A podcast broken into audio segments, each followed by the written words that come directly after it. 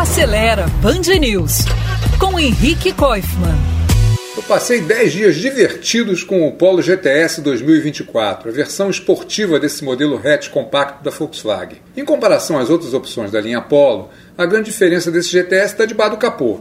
Ele vem com motor 1.4 turbo de 150 cavalos e mais de 25 kg de torque. Essa mecânica faz com que ele tenha uma performance de acordo com a sua proposta esportiva, acelerando de 0 a 100 em pouco menos de 8 segundos. E o bom é que ele nem bebe muito.